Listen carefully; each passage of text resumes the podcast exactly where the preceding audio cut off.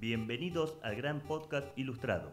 Usted, como yo, como su hijo o sobrina o cualquier niño del planeta, fuimos artistas de pequeño.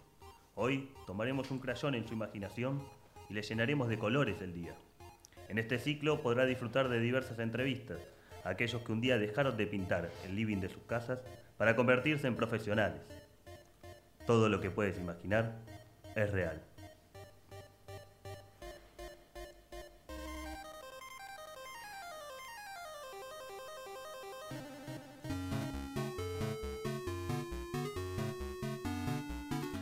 Hola, bienvenidos al tercer episodio de El Gran Podcast Ilustrado. Mi nombre es Juan Llevara, las redes de Instagram y Facebook es Juan Llevara también. Quería agradecerles a todos por eh, los lindos mensajitos que vienen llegando a través de los, de los episodios. Y hoy me acompaña un artista muy especial llamado Pedro Mancini. Hola Pedro, ¿cómo estás? Hola Juan, ¿cómo andás? Eh, Pedro nace el 14 de junio de 1983 en Ituzaingó, provincia de Buenos Aires, Argentina. Estudia dibujo durante tres años junto a los hermanos Villagrán y dos años en el sótano blanco con Juan Bobillo. Si me equivoco en algo me podés eh, corregir. No, ¿eh? hasta ahí vamos Es perfecto. una- es una investigación secreta. Es mi- sí, En 2006 crea junto a Diario Fantachi y Santiago Fredes el Grupo Niños, proyecto de autovisión y grupo multidisciplinario, con quienes edita siete números de la antología de dibujos e historietas Ultramundo. En 2012 la editorial Llanto de Mudo publica Paranoia Normal, eh, antología de historietas cortas.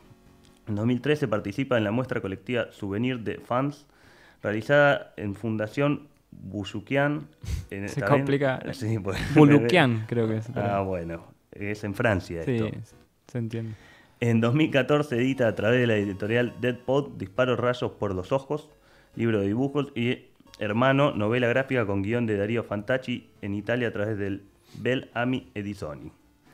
En 2015 la editorial Hotel de las Ideas edita el primer libro de su tira Alien Triste. En 2016 publica Hermano en Argentina a través de Panza Comics y Festival Editorial. Eh, Ultra Deformer a través del colectivo Prende Fuego y Alien Triste en Francia a través de Editions Insula. En este año 2017 publica No soy Ordak y Detrás del, del ruido, la infancia de William Burroughs. Ah, está reactualizado. Viste, todo tenemos. Eh, finalmente coordina junto a Marcelo Acevedo el suplemento cómic de la revista Nan, Malflash. Coordina junto a Ezequiel García los talleres en Espacio Moebius, eh, dedicados a la historieta y a la autovisión. Publica sus ilustraciones e historietas en distintas revistas y fanzines de Argentina y de todo el mundo. ¿Esto, esto Un es verdad? canchero. Sí, es verdad. Qué terrible. Bien, bien. So- Ah, eh, Solo indica que soy viejo, digamos. Muchas cosas. Wow, que tengo mucha experiencia. Sí, ponele. Eh, vamos a ir eh, con las recomendaciones. La primera es una cuenta de Instagram, tal vez la conozcas o no, ahora me decís, que es la tan conocida y querida Pictoline. Si hay algún distraído Sí. que aún no sigue esta cuenta, ya sea por Facebook, Twitter o Instagram, es el momento. Sus inicios datan del año 2015. Esta compañía de diseño digital convierte noticias y datos sobre ciencia, medicina, economía, gastronomía y otras disciplinas en infografías, tiras cómicas o GIFs. El ilustrador que tuvo la idea del proyecto se llama Eduardo Salles, es de la Ciudad de México y que antes de Pictoline creó Cinismo Ilustrado, un Tumblr de, humor que se convirtió en un libro en 2014, también muy famoso. Y bueno, ahora Pictoline ya una empresita, tiene un equipo de, de 13 personas, conformado por ilustradores, programadores, editores y gerente de marca. Ya es una pymes. Sí, incluso tienen como colaboraciones de todo el mundo y de todos lados. Cada tanto ve algún ilustrador conocido que dice esto hice para Pictoline. ¿Puede ser eso? Sí, sí, también eh, tienen Como que es un, un pulpo. Sí, sí. Y además es increíble que también haya creado cinismo ilustrado, que es, es impresionante. Ese no lo tengo. Eh, Es anterior, digamos. Sí, es anterior. Después eh, voy a- a- vamos a subir todo la- Dale, todos los full. links. Eh, así también como la película La historia de Tommy Ungerer. Bueno, primero hay que saber quién fue Tommy Ungerer. Es un dibujante que nació en Francia en 1931. Sus primeros dibujos de ambiente bélico reflejaban su rechazo a la guerra y al fascismo. En 1956 emigró a Nueva York, donde comenzó a escribir libros infantiles que tuvieron mucho éxito. Publicó en medios tan importantes como The New Yorker, Squire, Life Show o Fortune. Ya en la cumbre de su carrera, durante los años 60, Ungerer plasmó en su obra su reacción contra la hipocresía y la superficialidad de la sociedad americana. Se mudó a una granja en Canadá y a finales de los 70 se trasladó a Irlanda con su familia. Su producción, que abarca 40 años de creación, se calcula que entre 30.000 y 40.000 trabajos de diferentes estilos y más de 120 libros. El documental resume 94 minutos eh, resume 94 minutos a las 40 horas de entrevista que Bernstein, el director del documental, mantuvo con Tommy Ungerer, que repasa su vida, eh, las cinco décadas de trayectoria profesional, sus múltiples facetas creativas, de la literatura infantil y juvenil hasta sus trabajos más subversivos de temática política, antibélica o erótica.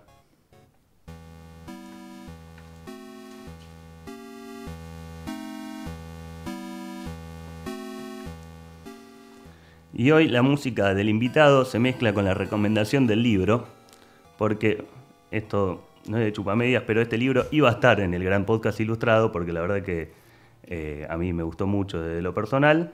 Y el libro recomendado de hoy es No soy Ordak, de nuestro invitado Pedro Mancini. Eh, Qué honor. Em, lo publicaste en el 2017 en la editorial coeditado por eh, Loco Rabia y el Pasquín Editorial, ¿no? Exactamente. Voy a leer un pequeño eh, pedacito de lo que está detrás del libro que me parece que resume bastante. De Fede. De sí, Federico Grunauer. Si fueras Ordak tendrías una vida oscura y tremenda. Compartirías tu departamento con ratas superpoderosas y cucarachas que se toman tu ginebra. Querrías jugar con los juguetes de tu infancia, pero los juguetes se reirían de vos.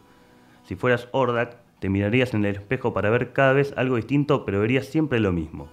Recorrerías durante horas los negocios del centro para darte cuenta de que los personajes que te fascinaban de chico ya no te interesan. Pero no sería cierto, porque si no fuera por esos personajes no podrías emborracharte con los lincheras del barrio ni tirarle onda a la chica que te gusta. Si fueras Ordak, para leer este libro tendrías que aceptar ponerte una máscara la máscara que usa Pedro para fingir que nos cuenta su vida cuando en verdad nos está contando nuestra propia vida, llena de cosas reales que nunca pasaron. Con esa máscara, y solo con esa máscara, podrías admitir lo mucho que extrañas a tu abuela, como yo. Y si al terminar de leer te sacaras la máscara, te darías cuenta de que Pedro Mancini es un mentiroso.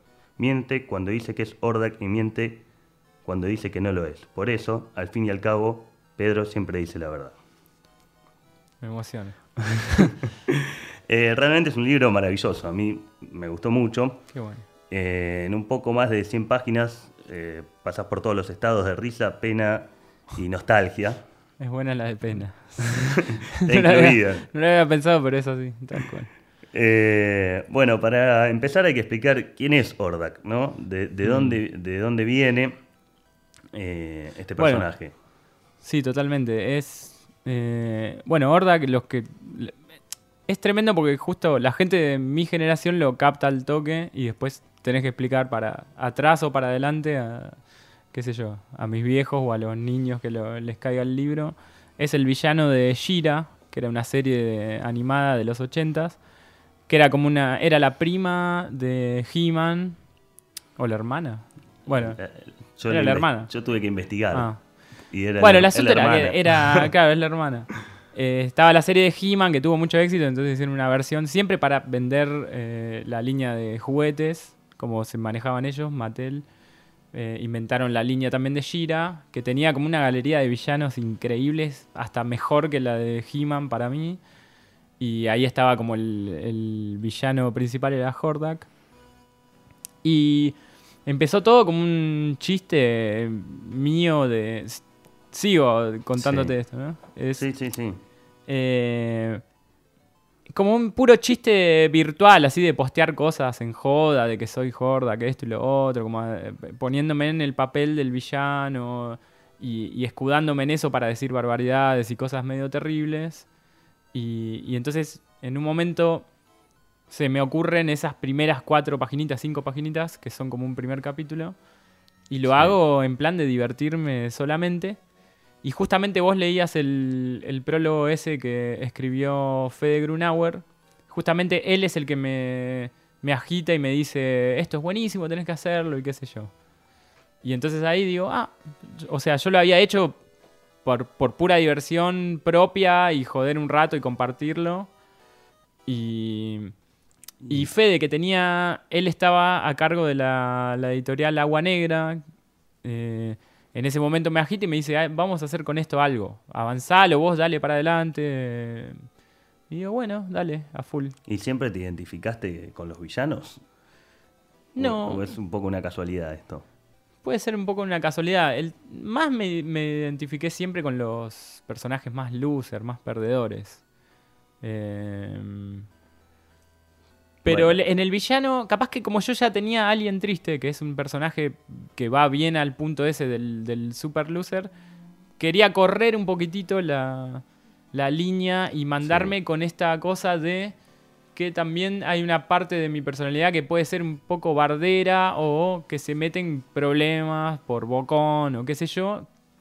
Entonces el personaje es casi el alien triste, incluso el libro hace como un chiste con eso, pero con otra faceta, con otro costado también. Claro, eso te, te iba a preguntar, porque es una mezcla muy tuya, veo, el libro, y esto sin conocerte, Mm. porque están estos personajes de los 80, eh, tu serie de, de Alien Triste, Sí. eh, están tus antepasados, tus amigos, el conurbano. Sí. ¿Cómo llegas a que todos esos ingredientes se conviertan de pronto en un producto, en un buen producto?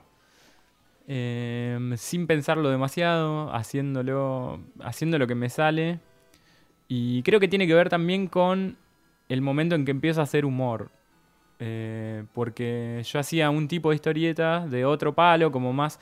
que, o sea, No viéndolo- era humor lo que no tenía el ingrediente del humor, casi que es el mismo mundito o la, o la misma estética, la, la- la misma. Desde lo el, visual, el mismo digamos. flash, claro.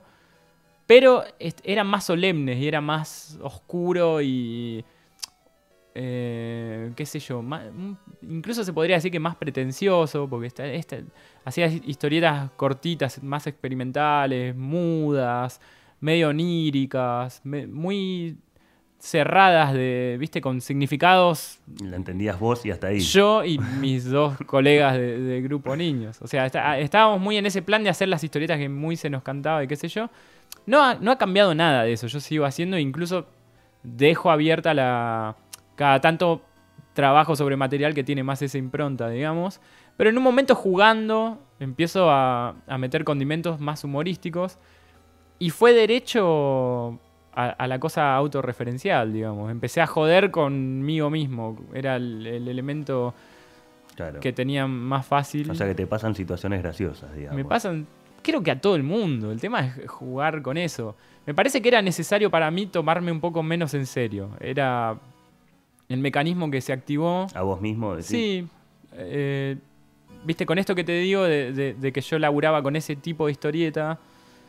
Y, y creo que, que fue abrirme un montón a hacer. eh, meter humor y, y. y joder y burlarme de mí mismo. Y, Sí, de hecho creo que el libro también funciona un poco por, por, por eso, porque yo los personajes los conozco más por, por haberlos visto de algún registro, pero ya nací después de los 90. Claro, así ah, vos no tenés, vos no lo viviste eso. No lo viví. Claro, qué loco. Tenía muñecos de Yo mi no- hermano y La demás, verdad que pero no, no tengo la menor idea de. Ojalá que el libro funcione igual para la gente como vos que no. no Sí, sí, es porque que pa- funciona igual. Bueno, eso es genial. Y Está creo bueno que que, sí. me lo digas. Porque claramente hay una cosa que, que se cierra en eso. En... Yo no, no quiero nunca que un material mío quede en el homenaje a, a- a un personaje que me gustaba.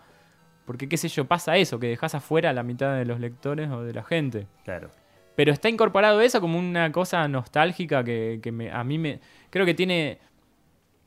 Lo que por lo menos se transmite es el amor por esos personajes. A los personajes los puedes cambiar. Si eh, sacás a, a Hordak y pones algún personaje de alguna serie más actual. Iba a tirar algo, pero ya iba a ser vieja también. Así que. Sí, lo No ponemos sé, a a- alguien de Dragon Ball. Ponele, de Dragon Ball o de. Adventure Time el día Sí. de mañana. Los niños de ahora te hagan una historieta eh, tirando referencias, pero me parece que tienen que estar a la vista o, o que se vea simplemente a un autor de cómic que hace chistes sobre sí mismo y eh, de paso mete estas referencias a su infancia. Yo creo que el, el que. Hay gente que se enganchó por el lado de, mirá, los personajes de He-Man. Creo que debe haber una desilusión en, en ir a buscar eh, a esos personajes como quiero fan art o quiero Claro. a esos personajes a pleno. Porque no están a pleno, están, son personajes de He-Man con traje y corbata viviendo cosas en el conurbano, lo cual es. O sea, es más. un chiste sobre, sobre cierta tipo de personalidad, ni siquiera sobre mí. Sí, Yo sobre esta el- gente. El libro, claro, sobre, sobre, villanos en el conurbano que podría pasar Sí, tranquilamente. eh, ¿no? Mucha Es gente, por suerte, mucha gente que me dice, che, me reidentifiqué con esto que te pasó, yo extraño a mi abuela de la misma forma, me emociona tal cosa, tal otra. Entonces, eso quiere decir que funciona, que rompe un poco con el, la- el solo gesto nostálgico de citar personajes y referencias de la niñez. Pues sería muy chiquitito, se quedaría muy corto, digamos. Claro, Así sí. que espero que funcione de esa forma, digamos. Sí, quédate tranquilo que funcione. Vamos. y siempre hago una pregunta que es, ¿a qué edad empezaste a dibujar? Pero ya tengo la respuesta. Ya te la contesté. mira. Sí, mira, eh, lo saqué de una entrevista eh, que respondiste en comiqueando.com.ar Sí. y decís, tengo una familia de artistas, ellos se dedicaron más que nada al teatro, crecí rodeado de actores, mi abuelo era director, otro abuelo actor, mi mamá actriz, y con el dibujo empecé de chico, muy niño mimado, mirando dibujitos todo el día, mi abuela me compraba cómics y me fasciné con eso. Siempre quise dedicarme al dibujo, aunque tuve una etapa medio oscura en mi adolescencia, hubo un corte, quise ir para otro lado, paré de dibujar y empecé a tocar la batería. Me dedicaba mucho a eso, empecé a tener bandas y con el dibujo frené muy tajante. Sentía ese mundo como algo demasiado infantil. Con el tiempo me fue gustando de vuelta, descubrí cómics un poco más adultos, más acorde a la edad. Eh, ¿Cómo fue crecer en ese entorno? Eh, y flasherísimo. Mi abuelo, sobre todo la figura de mi abuelo fue como... Eh, ¿Cuál de los dos? ¿El director o No, el- en verdad el- eh, es mi bisabuelo, era director y Sí. yo no lo conocía a él, pero estaba la...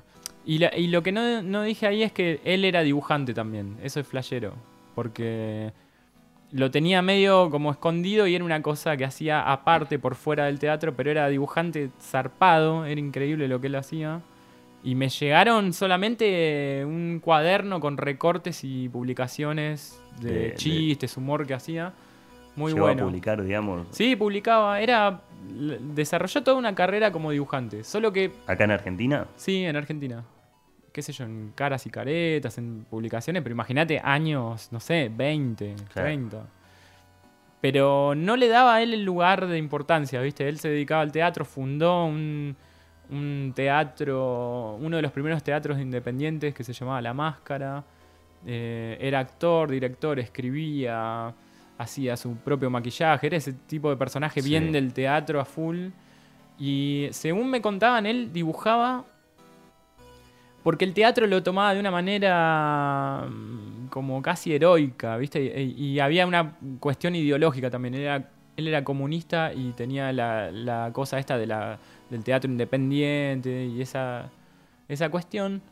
Entonces no veía un mango por ese lado. Y el dibujo era loco porque por ahí él no le daba esa importancia y le- era un oficio. O sea, laburaba y ganaba unos mangos. O sea, la plata le entraba por ahí. Claro, es re raro, porque uno también... O sea, es raro en cuanto a que uno nunca está pensando en eso como algo que te vaya a dar demasiada guita. No, hay algo Nadie- que no trae plata es el dibujo. Exactamente, ¿no? ya Perdón al advierto a, todos los niños que están, a todos los futuros dibujantes sepan que es el acto heroico hoy en día es dibujar.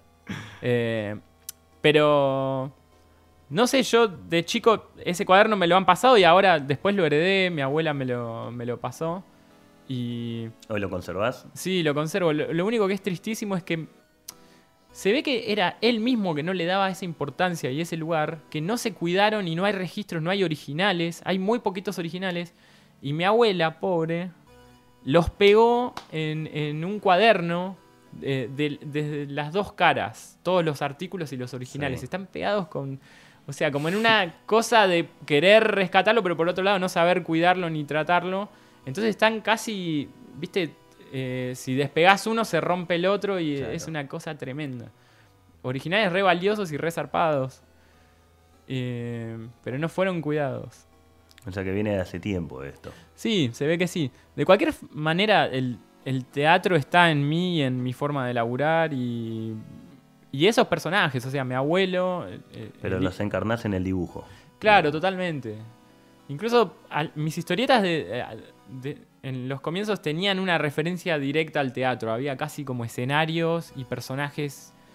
eh, muy, había algo teatral, digamos, en esas historias. Por ahí ahora algo todavía hay, pero es segurísimo que está la, la herencia y la, la influencia del teatro y de, de mi abuelo de, y bueno, de mi vieja, toda la gente que, Bien. que me rodea. ¿Y sabes qué pasó puntualmente cuando decís que un momento que dejaste de dibujar Sí, eh, la adolescencia, como que fue un torbellino ahí que no, no Eh, sabes qué, yo qué venía, sucedió? yo venía, venía del palo más de, de leer historietas mainstream de superhéroes. Y en un momento me encontré un toque ñoño y eh, capaz que hoy en día es cool los superhéroes mismos y, eh, y leer historietas, pero en ese entonces me acuerdo de...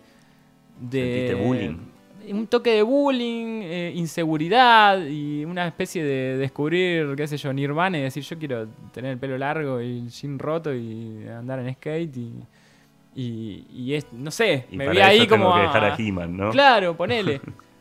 Creo que es parte de, de crecer y de, de tratar de descubrirse a uno mismo. Por eso fue todo un, un tiempo de eh, tocar, meterle a eso, eh, flashear otras cosas.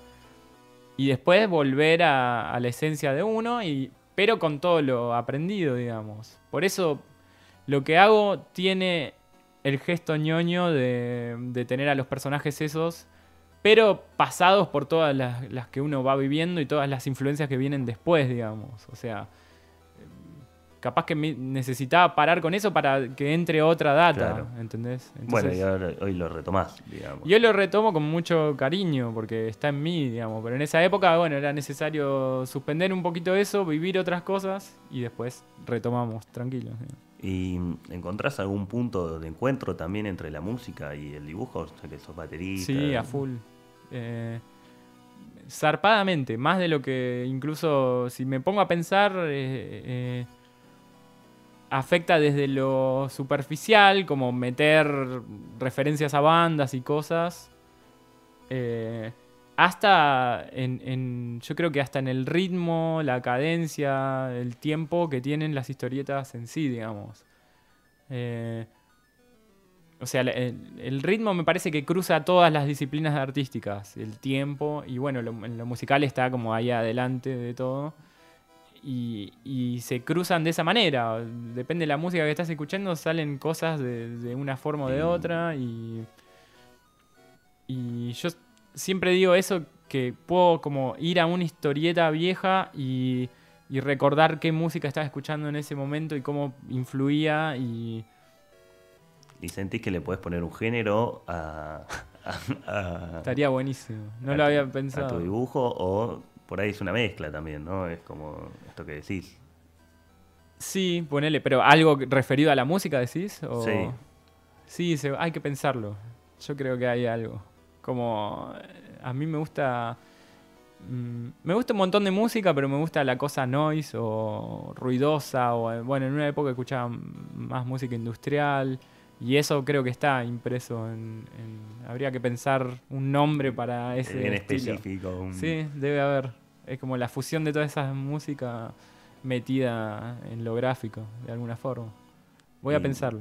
Está bien. El género. ¿Y, y escuchás eh, algo en particular mientras trabajás o es así? Depende también del día, cómo viene el.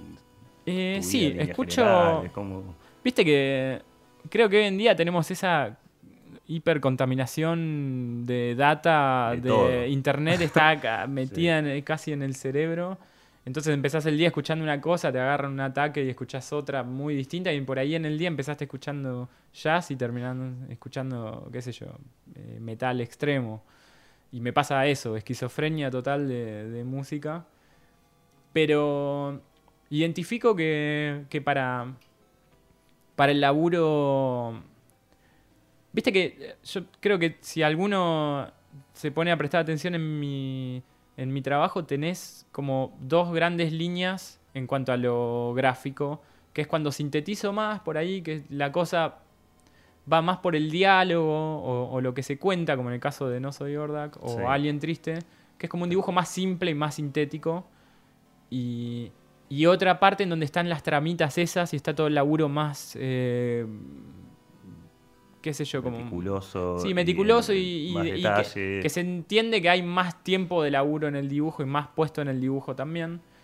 Y yo identifico que cuando tengo esos, que, que me da sumo placer el laburo ese de, de las tramitas, me encanta y entro casi como en una especie de trance y lo asocio y, y siempre vuelvo a una música más instrumental y más de climas y de atmósferas que me, me sumergen en esa concentración para dibujar. Claro, que porque es- lo que está pasando tiene que estar ahí en el entre yo creo que hay un- papel, una ¿no? especie de, casi trance, ¿viste? De dibujo y te metes con, con música. Hay un músico que me encanta que justo volviendo a este tipo de laburo que te digo, más de tramas y qué sé yo, siempre, casi inconscientemente vuelvo a él que es John Zorn, que es un saxofonista neoyorquino que hace mucha música experimental, que eh, labura con también músicos de distintos palos, hasta con, qué sé yo, el batero de Slayer toca por ahí con, con él, o el cantante de Fate No More, y, y tiene un- unas bandas increíbles, una se llama Masada, y esas me, me generan el clima exacto. Pero después es toda una Para deformidad. eso, digamos. sí, para ese tipo de laburo. Y el otro día justo laburando sobre un, un- volví a escuchar un disco y se unieron cosas, se conectaron en mi cabeza cosas que ya viví y que sé que funcionan, digamos. Pero fuera de eso, qué sé yo, también escucho mucha radio, viste, como eh, el laburo también hay partes más mecánicas en donde por ahí no es tanto la concentración, Sí. entonces uno en tinta, una página, qué sé yo. Y eso te iba a preguntar, ¿de, de qué manera trabajas? ¿Analógico, digital? No, ultra analógico, soy Ultra analógico, pues una banda también. Ultra analógico. Eh, sí, tengo, o sea, el, inevitablemente uno pasa por la compu en un punto en donde está digitalizás y tocas un poquitito ahí. Un poquitito más o menos, depende del laburo, uno por ahí termina coloreando alguna cosa con la compu. o- Pero sobre todo es el, el toque final de las páginas, agregando por él los globos de los diálogos, o corrigiendo, limpiando, y esto y lo otro que inevitablemente uno tiene que hacer. Pero estoy recontra, o por lo menos me preparé y estudié con gente de, de esa escuela de, de darle bola al original y que el original quede lindo. Sí. Entonces me preocupo porque las páginas estén laburadas casi hasta el final, digamos. Eh, creo que pasa eso hoy en día, que cuando uno labura directo en compu, por ahí... O sea, está buenísimo y, y, y también puedo llegar a hacerlo de esa manera, pero se pierde un poco la gracia de, de- A mí todavía me flashea ver originales. Me encanta ir a una muestra y ver... Incluso el, el original A de... ver cómo se hizo. Sí, el ¿no? original de historieta tiene algo re mágico y flashero que es observándolo un poco y, y si entendés un poco y si sabes y prestás atención, casi podés ver, repasar el proceso de laburo de, de los artistas, de los autores. Entonces, viendo un original de Cramp, podés ver, porque se permiten las correcciones, ¿viste? Las páginas, uno las piensa para después, eh, con algún proceso, antes no sería escaneando, sería fotografiando, qué sé yo. Pero siempre sabés que le podés dar un toquecito final de prolijidad al en, el- en la fase final. Ah, Entonces te podés mandar al algunas momento de cagadas. imprimirlo, digamos. Claro, antes de imprimir, no es como un, un dibujo que va a una galería, ponele, en donde, bueno, depende el, el estilo, pero siempre tiene que tener cierta perfección de, Sí. de la obra Sí, terminada. ya está, se encuadra, se pone ahí. Claro, por ahí no, no podés meterle liquid paper a un dibujo que va a ir a una galería. Viste, en el, en el arte contemporáneo eh, vale Sí. todo, Sí, está sí. perfecto, pero el, el original de historieta puede estar eh, recontra corregido, ¿viste? De- te nombraba Cram porque tengo un libro yo que, que tiene los escaneos como que mantiene lo más eh, fiel posible a cómo eran los cuadernos de él y qué sé yo, y tienen correcciones casi que dibujaba un poquito y corregía lo otro Claro, y así iba la- armando La, batalla el- de- claro. de- y para mí es hermoso eso y, le- y te imaginas al tipo o qué sé yo un, un autor que vino a, a un festival a Comicópolis de hace un par de años que yo soy ultra fan que es eh, Thomas Ott. Eh, todos los dibujantes viendo los originales se nos caía la baba por él usa una técnica que se llama esgrafiado que es eh, va eh, raspando y, y es como el- él ilumina en lugar de oscurecer. O sea, nosotros casi todos laburamos blanca, negro sobre blanco y él sí. blanco sobre negro. Como que va descubriendo las formas. Y entonces ahí todos maravillados viendo los originales que eran chiquitos. O sea, eso nos sorprendió a todos. Eran como tam- el tamaño exacto de, de cómo se imprime. Y todos así mirando con lupa cada raspadita y cada cosa. Y increíble. Y me parece que, no sé, todavía me fascina ver eso, el original, ver ¿Te la gusta la página. materialidad? Sí, me encanta. Soy un viejo nostálgico de eso. digo.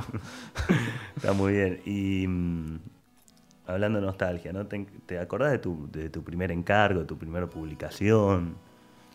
Em, sí, a ver. De, Bueno, primero, o yo esa primera experiencia que te sentiste que, volvió lo que hiciste, ¿no?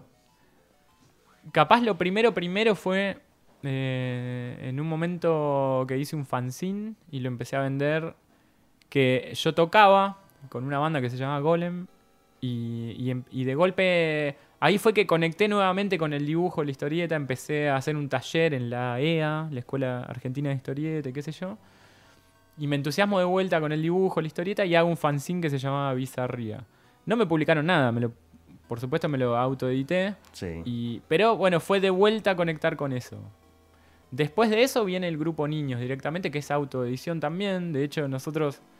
La primera idea era que nos publiquen, pero no nos dio bola a nadie. Así que terminó todo en autoedición.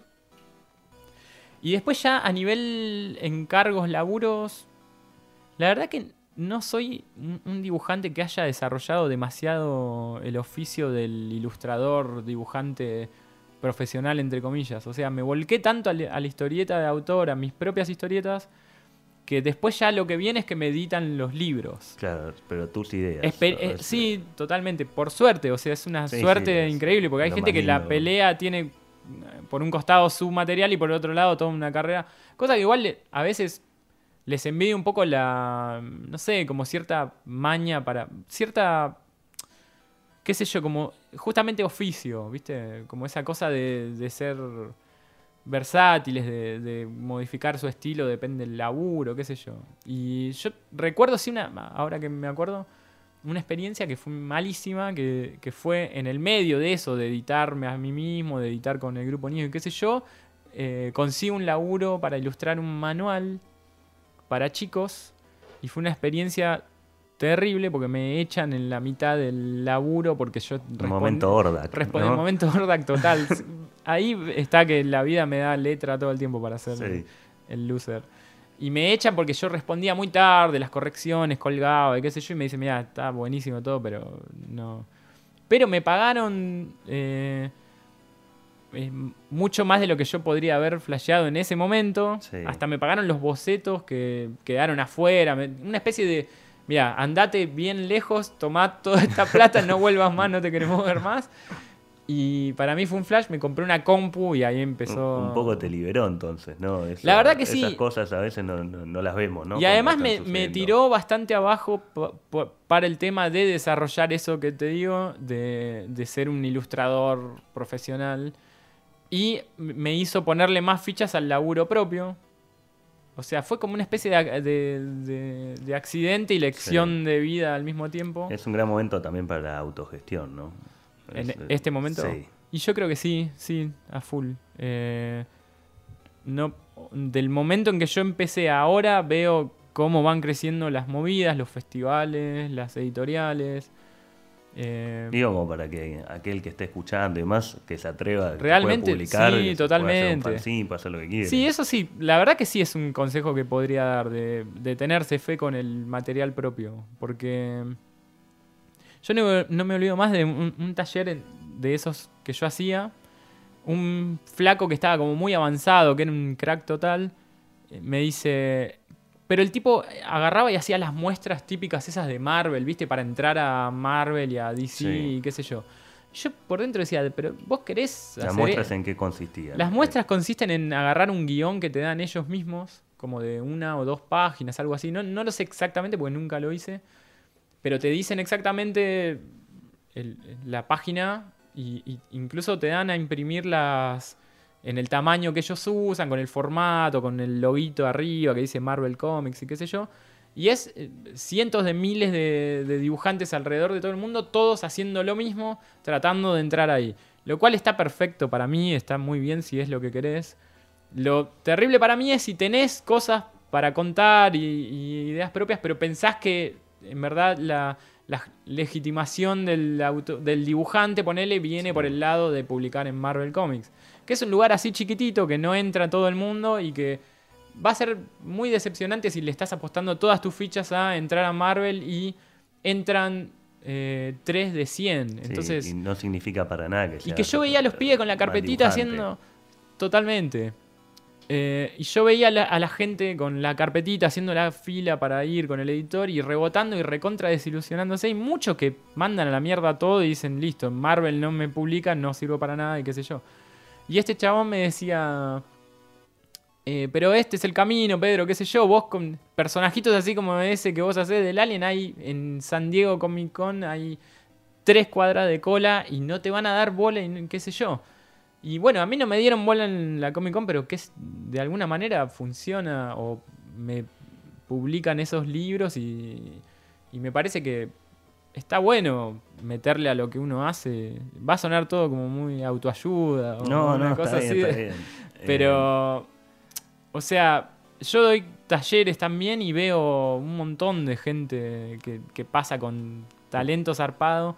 Y la autoedición siempre, o sea, es un lugar posible y está. Y incluso funciona como fin en sí mismo porque es una masa y es una forma de vivir también, ser fancinero y autoeditarse.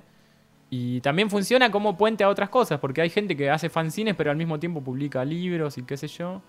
Y se arma todo un camino de esa manera y está buenísimo. Y es un gran momento mundial del fanzine y de la autoedición. Hay incluso festivales súper grosísimos abren lugares para, para fanzineros, para la autoedición, Sí. qué sé yo. Siempre está momento interesante. de lo independiente, Sí, ¿no? y la movida independiente en sí misma tiene sus espacios y va abriendo cada vez más lugares. Y está bueno que está el festival oficial y enfrente hay un sucucho horrible con todos los fancineros y ahí está el material más interesante seguramente y el flash. Y sí, no paro de descubrir autores y autoras zarpados que vienen desde ahí, digamos. Bien. Eh, si tuvieras que mencionar alguna película favorita de, de fantasía, de universos paralelos, de imaginación, eh, ¿cuál sería? Y sin duda Laberinto, la peli de, de Jim Henson, con David Bowie, Jennifer Connelly, eh, la peli súper legendaria. Es el Bowie con el- la peluca Sí. a lo Moria Kazan. y no, nada, la vi cuando era bebé prácticamente. Tenía tres años, me llevaron ahí y, y yo creo que, no sé si tengo, si existe que quede un recuerdo de esa edad, pero yo creo que me voló la cabeza algo para pasó. siempre. Algo pasó seguro. Igual la vi 80 mil millones de veces después y, y no sé, yo supongo que me metió ahí en, en- donde yo quería estar, digamos, en el mundo Bien. mágico. Em, ¿Un sueño u objetivo en tu profesión? Sueño u objetivo. No, seguir creciendo, como que, que haya. que yo, Como viene la cosa, estoy súper contento, digamos, que se me van abriendo oportunidades y, y cada vez eh, un paso se ve que avanza mi laburo, como que llama la atención de, para editar en, en otros lados y que seguir de esta manera mm, estaría Bien. feliz, digamos. Y por último, es eh, que siempre hago esta pregunta, es si se puede vivir del arte. Eh, sí, sí, seguro que se puede vivir del arte. En el caso de las historietas, creo que hay que estar un poco resignado y bajar las pretensiones para sorprenderse gratamente cuando vienen cosas buenas, digamos. Entonces, si vos no pretendés demasiado, de golpe todo es increíble. ¡Wow! Me pagaron por dibujar. Entonces, es Vivir con todo... bajas expectativas, pero hacer lo que uno quiere, ¿no? Exactamente, y apostarle a, a lo que uno hace a full. Pero Bueno. sí, sí, seguro. Bien. Bueno, Pedro, muchas gracias por venir. Recordando si querés dónde te pueden encontrar. Eh, estoy en Instagram como Pedro Luis Hordak, justamente, con H Hordak. Y está en Facebook la página de Alien Triste, las tiras que hago, que sigo haciendo. Y no mucho más. Eso Eh. ¿Cada cuánto salen esas? Y las tiras esas ahora estoy más tranqui. La verdad que me, me metí con muchos otros laburos. Me, me había propuesto por lo menos mantener una tira por semana. Sí. Pero por ahí ahora estoy fallando un poco, pero ya volveré con todo. Es promesa esto. Sí, prometo acá. Bueno, gracias a todos ustedes por escucharnos. Si quieren más episodios pueden buscarnos en iTunes como el Gran Podcast Ilustrado o bien en juanyevara.com y Juan Llevara en Instagram y en Facebook. Muchas gracias. Adiós. ¿Ya se siente un niño otra vez? Lo esperamos en la siguiente edición de El Gran Podcast Ilustrado. Gracias por escucharnos. Hasta la próxima.